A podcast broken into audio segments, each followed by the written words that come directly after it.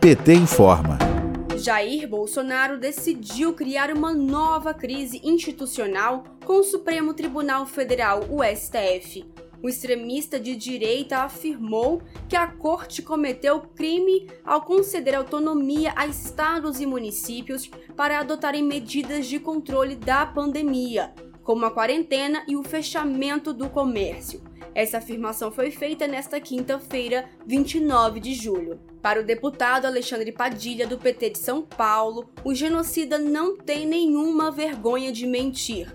O deputado perguntou, entre aspas, por acaso foi o STF que obrigou Bolsonaro a recusar mais de 14 ofertas de vacinas? A corte condenou mais uma fake news de Bolsonaro, que afirmou no final de semana, entre aspas, se eu tivesse coordenado a pandemia, não teria morrido tanta gente. A condenação foi feita na noite desta quarta-feira, 28 de julho.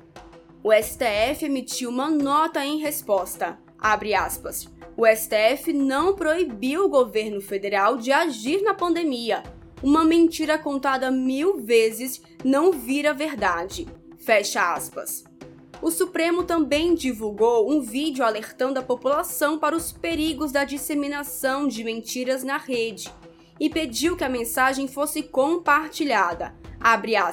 É falso que o Supremo tenha tirado poderes do presidente da República de atuar na pandemia. É verdadeiro que o STF decidiu que União, estados e prefeituras tinham que atuar juntos com medidas para proteger a população. Fecha aspas.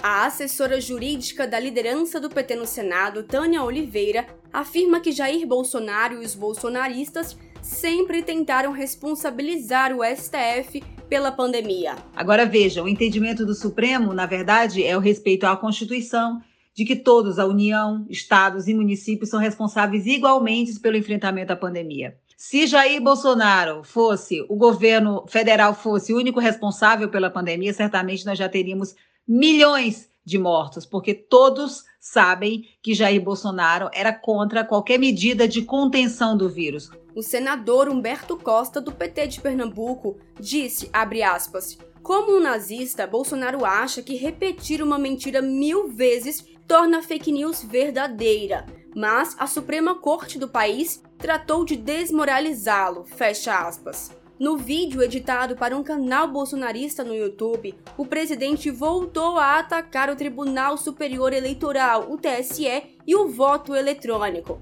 Ele chegou a dizer que o presidente do TSE, Luiz Roberto Barroso, é contra a democracia. A assessora jurídica da liderança do PT no Senado, Tânia Oliveira, ainda fala de uma carta escrita por Bolsonaro publicada em sites neonazistas. No dia de ontem, a antropóloga Adriana Dias, da Universidade de Campinas, revelou uma carta que encontrou do Bolsonaro publicada em sites neonazistas brasileiros em 2004, onde ele dizia que eles, é, os militantes, eram a razão de seu mandato.